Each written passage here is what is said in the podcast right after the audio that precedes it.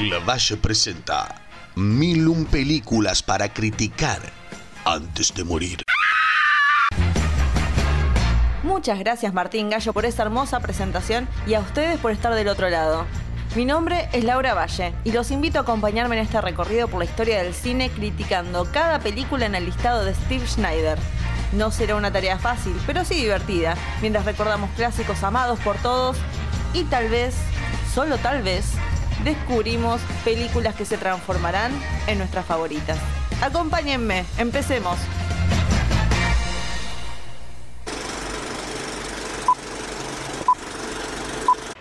If anyone ever talked to me the way I heard, the way she spoke to you, Sometimes, when she talks to me like that, I feel I'd like to go up there and curse her and, and, and leave her forever. Or at least defy her. But I know I can't. La película que veremos el día de hoy tiene un 96% en Rotten Tomatoes, con un crítico diciendo, no es una película larga, pero se siente así. Tal vez porque es imposible que te importen los personajes. Qué fuerte, qué fuerte todo. Una mujer roba una gran cantidad de dinero y en su fuga decide parar en un hotel donde el hombre que lo maneja tiene problemas serios con su madre. Yo que ella hubiera seguido el viaje. Obviamente estoy hablando de Psicosis o Psycho, película de 1960 dirigida por el señor Alfred Hitchcock, con guion de Joseph Stefano, basada en la novela de Robert Bloch. ¿eh? Nadie sabía que era una novela seguramente. Con las actuaciones de Janet Leigh, Vera Miles y el gran Anthony Perkins. Como la gente grande, siempre comento lo mismo cuando hablo de, de, mi relación con el señor Alfred Hitchcock y el comienzo de que empecé a ver sus películas. Eh, yo me enteré de, de, la existencia de él y de esta película eh, en un programa de Axel Kuchevaski, que para muchos tal vez no lo conocen, es un crítico argentino, eh, que bueno, tenía un programa en televisión. Y bueno, en el medio del programa, antes de ir a la publicidad, hacían como entrevistas a diferentes personajes de, de espectáculos preguntándoles eh, qué película los había marcado. Y ahí sale Eduardo de la Puente y comenta que durante muchos años, el de chico, eh, no tenía cortinas en la ducha. Y no se dio, no se, él pensaba que era normal. Y un día fue a la casa de un amigo y vio que tenía cortinas en la ducha. Entonces cuando vuelve a su casa le pregunta a la madre, ¿por qué no tenemos cortinas en la ducha? Y vaya uno a darse cuenta que era porque la madre había visto psicosis y luego de eso decidió sacar eh, las cortinas. Increíble, la verdad. Yo vi eso y dije, no puede ser que haya una película en este mundo que te cause ese efecto, que, dure durante tantos años eh, ese trauma que le generó. Dije, tengo que ver esta película ya. Cualquier persona entonces diría, no hay que verlo, pero yo quería traumarme de por vida. No pasó mucho tiempo entre que yo vi eso, tal vez todo parte de, del gobierno para lavarnos la cabeza, porque cuando veo eso, al poco tiempo sale eh, esta edición especial de alguna revista sacando la filmografía de Hitchcock y eh, tenía Psicosis y North by Northwest con Cary Grant y, y yo como niña malcriada pedí por favor denme Psicosis ya. Mientras la estabas mirando, bueno, vaya a aclarar que esto fue en el 2000 y algo. Eh, nada, la escena de la ducha no me causó el efecto que tal vez yo estaba ansiando, porque claramente el paso del tiempo te afecta y algo que tal vez causaría pánico en una generación, a la otra tal vez es como que, bueno, no es tan grave. Pero sí, el momento uno que realmente me causó como cierto escalofrío fue cuando estamos llegando al final y descubren, bueno, spoiler alert, si ya no sabían cómo termina la película, medio un chiste, eh, cuando descubren eh, el cuerpo de la madre y aparece Anthony Perkins, Norman Bates, con la peluca de la madre, con el vestido y con el cuchillo listo para matarla a Vira Miles. Ahí sí, debo decir que me agarró como una especie de, de, miedo y eso solo se debe a la gran actuación de Anthony Perkins porque realmente entre, bueno, toda la película, pero esa escena y el final creo que para mí es, es realmente lo que vende la película. Sí tiene esa famosa escena de la ducha que todos hablan, pero para mí el miedo realmente es su actuación y ver como una persona tan tan tranquila, entre comillas, puede ser realmente un asesino que está re loco. Y investigando, y sé que me estoy adelantando los datos de color, realmente me llama muchísimo la atención que no haya estado nominado al Oscar porque realmente eh, más que merecido por lo menos una nominación, mínimo. Igual que quede claro, porque yo estoy mencionando los, que los efectos que me provocó la película mientras la veía, pero debo decir que durante un tiempo eh, sufrí del, eh, del síntoma de, ay, voy a mirar un poco a ver, estoy duchando, pero miro, o correo un poco la cortina. No llegué al punto de la madre de Eduardo de la Puente, pero debo decir que durante un tiempo en, eh, en el inconsciente me afectó. No, no lo quería admitir, pero realmente me afectó. Ya se han dicho tantas cosas sobre esta película. Bueno, la escena de, la ducha tiene hasta su propio documental y es analizada en varias escuelas de cine por todos los cortes que tiene, cómo se hace ágil, sin mostrar nada. Eh, el documental está en Netflix. No me acuerdo cómo se llama. Para las películas para recomendar les voy a tirar ese, ese dato. Porque obviamente esto, esto, está editado y después me voy a ir a fijar. Eh, en registro, esta es una de las primeras veces que se decide matar a un protagonista en la mitad de la película. O sea, es fuerte. Y lo hizo Wes Craven después con Scream. Pero para su momento era realmente muy fuerte. Y Hitchcock, bueno, ya se sabe, Hitchcock compró los derechos del libro y además, bueno, impidió que la gente supiera el final porque quería sorprender y toda esta idea de hacer esta falsa publicidad vendiéndote que Janet Leigh es la protagonista pero en realidad la termina matando, es muy innovador, estaba muy adelantado a su época. Y por eso todavía pasaron 60 años y todavía se siente innovadora.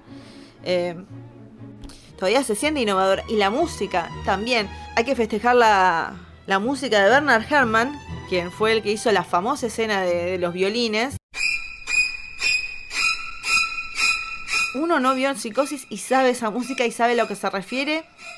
Y la imagen te viene a la cabeza. Esto habla muy bien de la película, pero más que nada de, de la del compositor. Porque esto es trascender el trabajo de uno. Uno hace una peli una un tema o compone eh, la música de una película y llegar al punto que la música se hace hasta más eh, universal que la película en sí, que todo el mundo sabe que para hacer que vas a apuñalar a alguien, haces ese sonido, para mí que Bernard debe estar, eh, olvídate de plantar un árbol, de tener hijos, ya con hacer esa música quedaste en la historia del, del cine, o de, de todo en general tu música se convirtió en un lenguaje universal.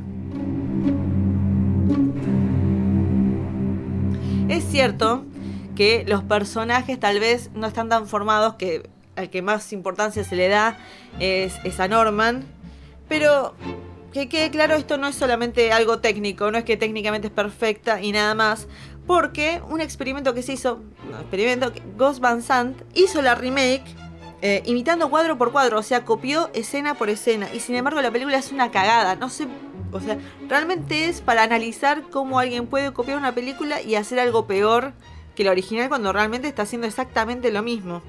Lo único que llegó a demostrar con eso Ghost Van Sant es que realmente Psicosis es una gran película que no se puede imitar y tiene más que merecido su lugar en este listado.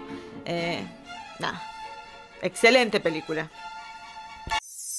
Datos de color. Hitchcock duplicó el salario del compositor, justamente que estaba hablando recién Bernard Herrmann, a 34.501 dólares. Esto parece una cagada, pero para la época era un montón. Porque dijo que el 33% de psicosis lo que funciona es la música. Bueno, como ya mencioné, Hitchcock compró los derechos del libro y después, esto no lo comenté, compró la mayor cantidad de, ese libro posible para que nadie pudiera leerlo y no se enteraran del final.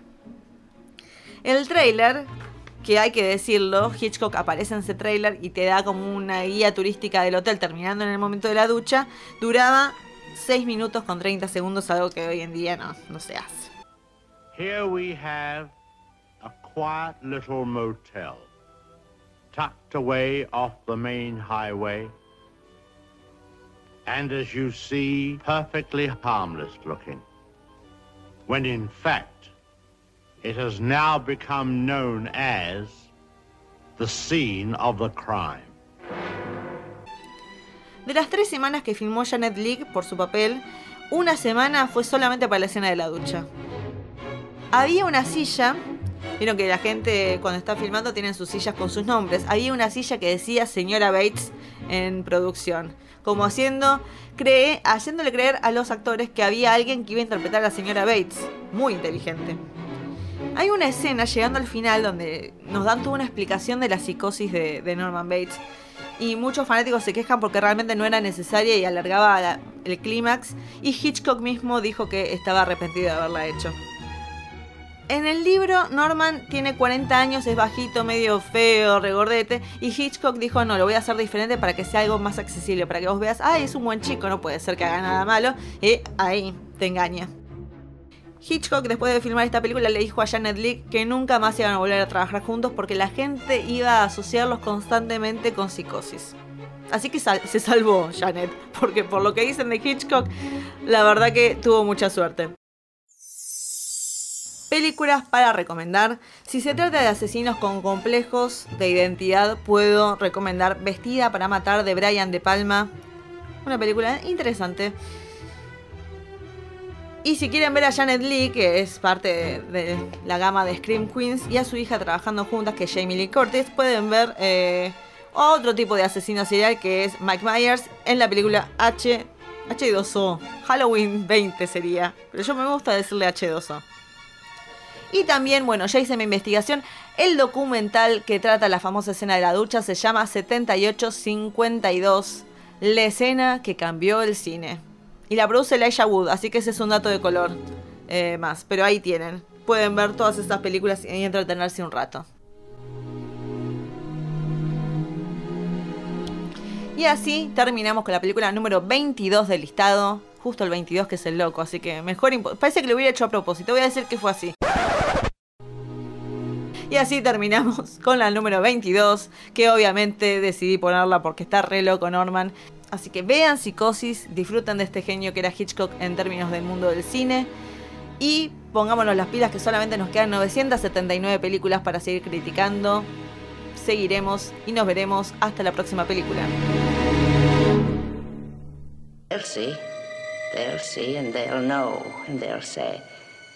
Why, she wouldn't even harm a fly.